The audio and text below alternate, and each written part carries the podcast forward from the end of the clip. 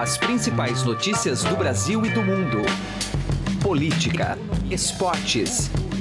Informação com a credibilidade do maior jornal do país. Estadão Notícias. Olá, eu sou Emanuel Bonfim e está começando a partir de agora mais uma edição do Estadão Notícias, nosso podcast com análises, entrevistas e informações sobre os temas mais importantes do momento no Brasil e no mundo. Neste domingo, completa-se um ano da prisão do ex-presidente Lula. Desde o fatídico 7 de abril de 2018, o líder petista perdeu o palanque e os holofotes, mas não deixou de atuar politicamente. A reclusão obrigatória, aliás, não afetou em nada seu posto de comando estratégico do PT. Repórter de política do Estadão, Ricardo Galhardo, conta para este episódio do podcast que Lula, inclusive, ajudou a delinear a postura dos parlamentares do partido na CCJ da Câmara, quando Paulo Guedes foi defender a reforma da Previdência numa rotina que contempla encontros diários com advogados, visitas frequentes de parentes, amigos e correligionários, consumo de telejornais e exercícios na esteira, o ex-presidente começa a aceitar a ideia de cumprir o restante de sua pena numa prisão domiciliar. Lula passa seus dias numa cela de 15 metros quadrados no quarto andar da Superintendência da Polícia Federal, em Curitiba. O Estadão Notícias é publicado de segunda a sexta-feira, sempre às 6 horas da manhã, e você pode nos seguir e assinar gratuitamente em múltiplas plataformas: iTunes, Deezer, Spotify, Google Podcasts e qualquer agregador de podcasts. Seja bem-vindo e bem-vinda e boa audição. Estadão Notícias. Alguma vez você já parou e pensou o que 1% pode fazer a mais pela sua previdência? Pode parecer muito pouco, mas faz a conta aí. Em alguns anos, essa diferença pode render uma viagem, uma casa ou até mesmo mais tranquilidade na sua aposentadoria. Agora, não vai descobrir isso só lá na frente, não, né? Compare agora aonde rende mais. E eu garanto para você que a XP é uma ótima opção para sua previdência. Acesse xpi.com.br e traga sua previdência para XP. XP Investimentos, mudando para sempre o seu jeito de investir. Estadão Notícias. Política.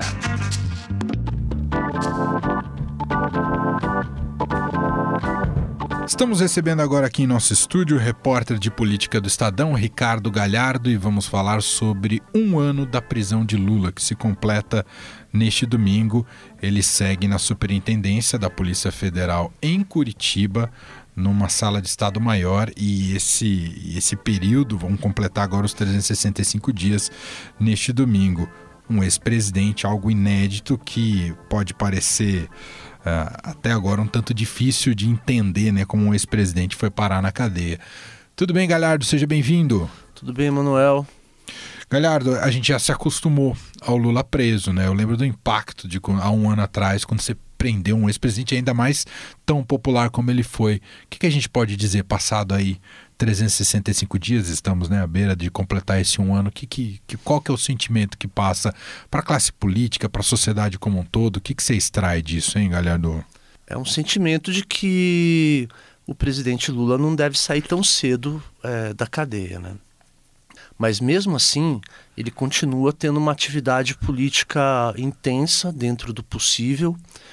É, ele ainda manda no PT, por exemplo, o que, o que a bancada do PT fez na quinta-feira, é, durante a audiência do, do, do, ministro Paulo Guedes na Câmara, que foi para cima do Paulo Guedes, o Zeca Disseu chamou ele de tchutchuca e virou aquela confusão toda, aquilo é tudo fruto de uma orientação do Lula.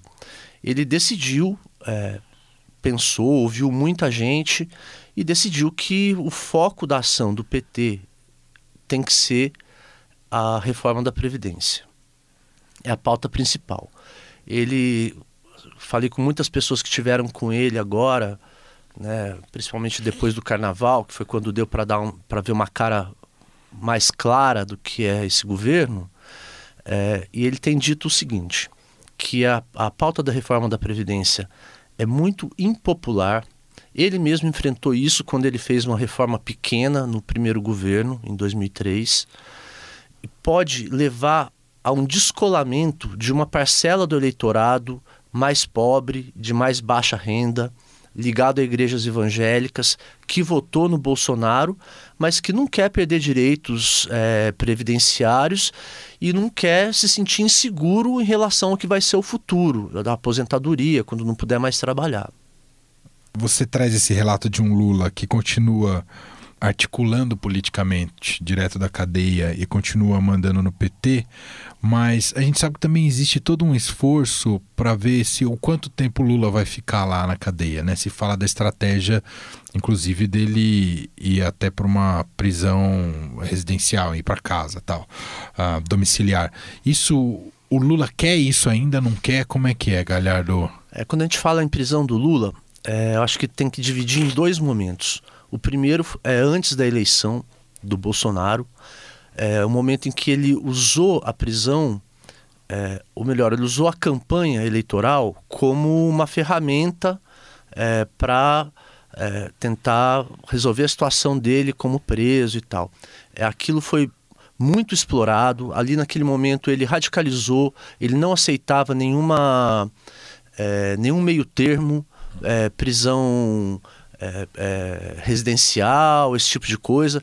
Inclusive, o ex-ministro do Supremo, Sepúlveda é, Pertence, saiu da defesa dele porque é, chegou a fazer um pedido para um tribunal superior para que o Lula fosse para a prisão residencial domiciliar e o Lula não aceitou, ficou bravo, os outros advogados do Lula também ficaram bravos, e ele queria radicalizar para transformar a prisão em um, uma ferramenta de fazer política, um ativo político. Né? Ele, ele diz que ele é um preso político, esse discurso continua. E outro momento é, depois da, da eleição, da vitória do Bolsonaro, principalmente depois da posse do Bolsonaro, do começo do ano para cá, em que já não faz mais sentido essa estratégia de radicalizar.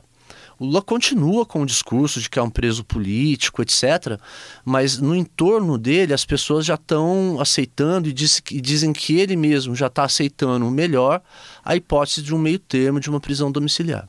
Como é que é a rotina dele lá, Galhardo? Enfim, claro, ele está preso, mas a interlocução quase sempre é com advogados ou ele tem conseguido. As figuras políticas que mais o visitam é a Glaze Hoffman, é isso? Ele tem todo dia ah. é, dois momentos de visita. Todo dia? dia? Todos os dias. De manhã, vai um funcionário do Instituto Lula que se mudou para lá, está morando lá e ele tem autorização para entrar todo dia e conversar com o Lula. E ele é o principal meio de comunicação do Lula com o mundo exterior. É, o Lula, por meio desse funcionário, ele passa bilhetes, cartas, ou então orienta esse funcionário a falar com esse ou aquele agente político. Esse cara é quem faz a, a, o meio de campo entre o Lula e o lado de fora da cadeia. E à tarde ele recebe os advogados. Assim, como tem pouco tempo, com os advogados, não é sempre que ele fala de política ou que ele usa para transmitir é, recados políticos. Ele fala mais das questões técnicas da defesa mesmo.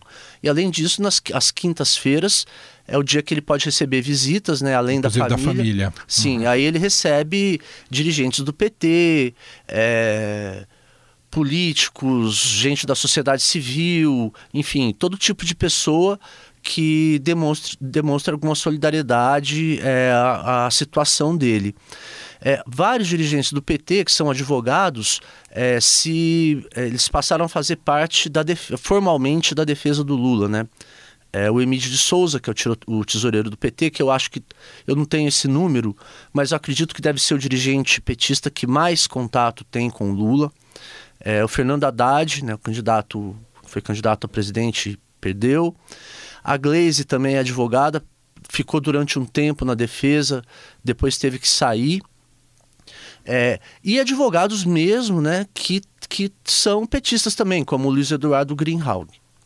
Ou seja, isso que você estava nos relatando no início, de um Lula que articula e que é, dá as diretrizes para o PT, isso é plenamente factível, porque ele basicamente está trabalhando todo dia, né? Todo galera? dia. Ele se informa muito, ele recebe todo dia um clipping de notícias, com as principais notícias é, que foram publicadas na imprensa. E às vezes, quando ele não se satisfaz com aquela informação, ele pede, por meio desse funcionário, é, análises mais aprofundadas. É, para economistas, cientistas políticos, gente especialistas é, nas mais diversas áreas. Uma área que ele se interessa muito, né, desde sempre, por motivos óbvios, é, é óbvios, é a, a das relações do trabalho, mas ele também pede muita coisa sobre educação, saúde, é, ele pede é, análises aprofundadas de temas bem específicos, como por exemplo mais médicos, é, e vai elaborando aquilo para tentar é, guiar o que vai ser a atuação política dele lá de dentro da cadeia. Além disso, ele assiste TV, né? ele tem um, uma TV que tem acesso a, aos canais abertos, vê todos os, os noticiários, independente do canal, se é bom, se é ruim, ele vê tudo. E essa TV ela tem uma entrada para um pendrive é, no qual o pessoal do PT traz é, os vídeos das reuniões do partido, que são muito longas. Então, assim, é, por falta do que vê na TV, é que o Lula não deve estar entediado. Então, ele está longe de ter uma, uma rotina é, com, é, tediosa na, dentro da cadeia. Ele tem sempre atividades. E qual que é o nível de conforto, pelo que você apurou lá do Lula nessa superintendência, hein, Galhardo? Olha, o Lula é um cara muito simples. Eu já viajei com ah. ele muitas vezes antes dele ser presidente para cidadezinhas do interior e tal. É, já fiquei no mesmo hotel que ele, hotéis muito simples, com comida simples, cama simples e tal. Ele não reclama do conforto. É uma sala de 15 metros quadrados que tem uma cama, a TV, uma mesa e quatro cadeiras. É, e uma esteira onde ele se exercita, né? Porque ele cuida da saúde desde que ele teve o câncer na garganta ele tem uma rotina muito séria de exercício físico. Ele come a mesma comida dos outros presos, ele não tem comida diferente. E às vezes até os carcereiros têm que tirar doce dele, porque ele está comendo muito doce, etc. Ele não, pelas informações que eu tenho, ele não reclama dado de conforto, não. E voltando sobre a análise política, nesse um ano com Lula preso, um ano que o PT perdeu as eleições, o PT apanhou muito ao longo das eleições, eh, viu sua rejeição crescer muito diante do eleitorado. Você viu uma trajetória do PT tentando se reorganizar sem Lula ou não, Galhardo? Pergunta difícil essa. É, o PT reverencia o Lula. E eu acho que a impressão que eu tenho é que é, com a prisão essa reverência passou a ser maior ainda. É, o PT anda com as próprias pernas sem o Lula. O Lula não, não fica olhando com lupa e dizendo que cada um tem que fazer em coisas pequenas. Ele dá mais orientações é, no sentido macro. Muitas decisões são tomadas sem que ele saiba, é, sem, sem que ele seja consultado. E depois, às vezes ele concorda, às vezes ele discorda, mas ele aceita essas decisões. O que ele tem dito é que ele está é, satisfeito, por exemplo, com a atuação do PT na Câmara. Na, na quarta-feira foi um dia uhum. assim, né? O PT. É, parece que foi o debut do, do PT como é, oposição ao governo Bolsonaro. Né? Foi a primeira vez que o partido se mostrou é, e mostrou que vai ter uma, uma estratégia muito agressiva contra o, o Bolsonaro. Ele está também satisfeito com a forma que a esquerda tem atuado. Ele acha que é isso mesmo, é cada um seguindo o seu caminho. É, mas na hora que precisa, quando tem alguma votação, alguma coisa importante, todo mundo se junta. Ele vê que isso está acontecendo e ele demonstra preocupação é, com a, a escalada de briga, né? Eu acho que não vejo outra palavra, uhum. entre a presidente do PT, Gleisi Hoffmann, e o Haddad. Né? Entendi. Né? É, é uma relação conflituosa, difícil. Um reclama muito do outro. O ápice dessa relação foi agora em janeiro, que teve uma, uma, uma reunião da executiva do PT aqui em São Paulo e que os dois bateram boca publicamente, assim, por causa da ida da Gleisi para a posse do Nicolás Maduro na Venezuela. E ele está intervindo nisso. Tanto que os dois já se reuniram na terça-feira para uma conversa, para tentar acertar os ponteiros e evitar é, que isso cause danos à unidade do partido no momento em que o partido precisa estar unido. Falando mais da questão jurídica, da situação jurídica do Lula, né? Você falou que ainda não tem muito horizonte de Lula deixar a cadeia, mas uma das esperanças estava é, atrelada ao julgamento no Supremo Tribunal Federal sobre prisão após condenação em segunda instância. Só que isso foi adiado, é, foi retirado da pauta agora pelo ministro presidente do STF, o Dias Toffoli. O que, que você acompanhou desse caso? Uh, de fato Lula, por exemplo, alimentava uma esperança que essa poderia ser a porta de saída da cadeia, Galhardo?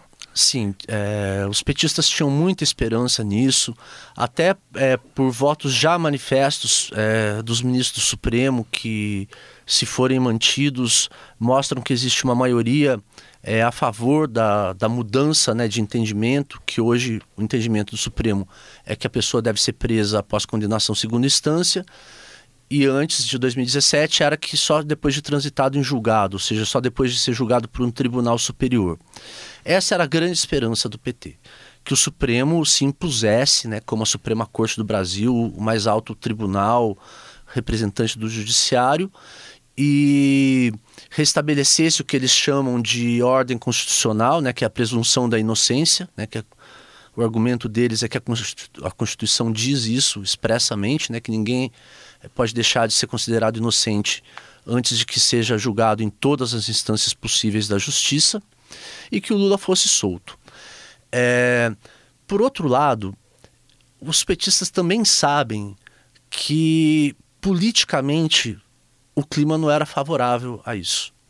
Né? Que se houvesse um julgamento na semana que vem, é, o Supremo decidisse contra a prisão em segunda instância, Lula fosse libertado, é, isso poderia provocar reações muito negativas, tanto do, da, do eleitorado que votou no Bolsonaro e que é antipetista, e quanto até há o temor né, no PT de que isso possa pudesse causar alguma reação por parte dos militares. É, então, é, é, é uma, uma, uma sensação meio dúbia que eles estavam tendo. Eles estavam achando que se fosse colocado agora, os, algum ministro poderia não ter coragem suficiente, ou então pensar para evitar o risco de uma crise institucional, é, votar contra. Dizer, a pressão fim, externa o, é, ia mexer é, com a decisão dos juízes. Exatamente.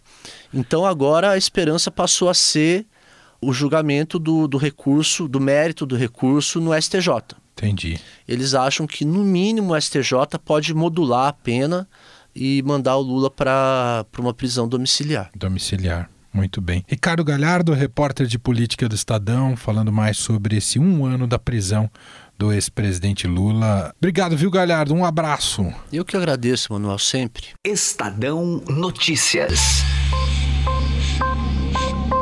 Direto ao assunto. Com José Neumann e Pinto.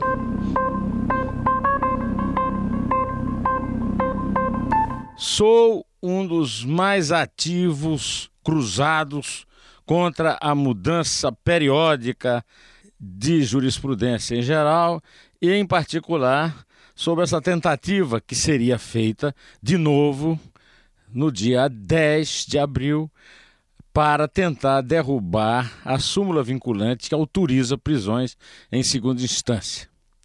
Mas eu fico em dúvida se eu comemoro ou lamento a decisão recente tomada pelo presidente do Supremo Tribunal Federal, o senhor Dias Toffoli, que é adversário da jurisprudência e quer derrubá-la por motivos bastante pessoais, mas que atendeu a um pedido de outra pessoa, o Felipe Santa Cruz, foi candidato a vereador no Rio de Janeiro pelo PT e que é um dos três signatários do pedido para fazer essa mudança. Né? O senhor Felipe Santa Cruz alegou, de uma forma bastante estranha, que ele está há pouco tempo na presidência do Conselho Federal da OAB e que precisa mais tempo para conhecer o processo. O comentário que eu posso fazer a respeito desse, dessa, desse pretexto é: pois é, comentado o pretexto, vai um outro para o senhor Dias Toffoli, que resolveu aceitar a mudança. Bom, o Marco Aurélio Melo, que é outro entusiasta né, da derrubada da jurisprudência, lamentou, disse que ele jamais aceitaria isso. Sabe por que eu duvido? Teoricamente eu devia é, comemorar, né? Mas eu acho que é mais um truque do senhor Dias Toffoli. Ele acha, ou ele sabe, ou ele prevê, ou ele desconfia que vai ser 6 a 5 para manter a súmula vinculante. Porque não houve nenhuma razão objetiva para nenhum dos seis é, eleitores, né, um dos seis ministros do Supremo, mudarem de opinião.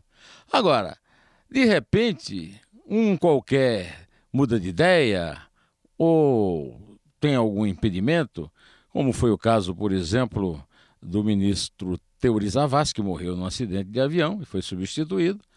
E aí ele põe para votar. Boa coisa não será quando ele puser para votar, porque ele estará prevendo, como Marco Aurélio previu erradamente, o que se parece recentemente, né, de que essa de que, de que teria havido essa mudança. É isso aí. José Neumann e Pinto, direto ao assunto. Estadão Notícias. Chegaram novidades no Shop Together, o e-shopping com mais de 300 marcas como Lenny Blanc, Schutz, Carol Bassi, além de marcas exclusivas como Mixed, Animale e Ricardo Almeida. E o melhor, você pode parcelar suas compras em 10 vezes sem juros e receber tudo em casa, com entrega imediata e troca fácil e sem custo. Acesse já e confira shoptogether.com.br. Shop Together se escreve Shop 2 Gather. O Estadão Notícias desta sexta-feira vai ficando por aqui. Contou com a apresentação minha, Emanuel Bonfim, produção de Gustavo Lopes e montagem de Nelson Volter. O diretor de jornalismo do Grupo Estado é João Fábio Caminoto. Mande seu comentário e sugestão para o e-mail podcast@estadão.com. Um abraço para você e até mais. Estadão Notícias.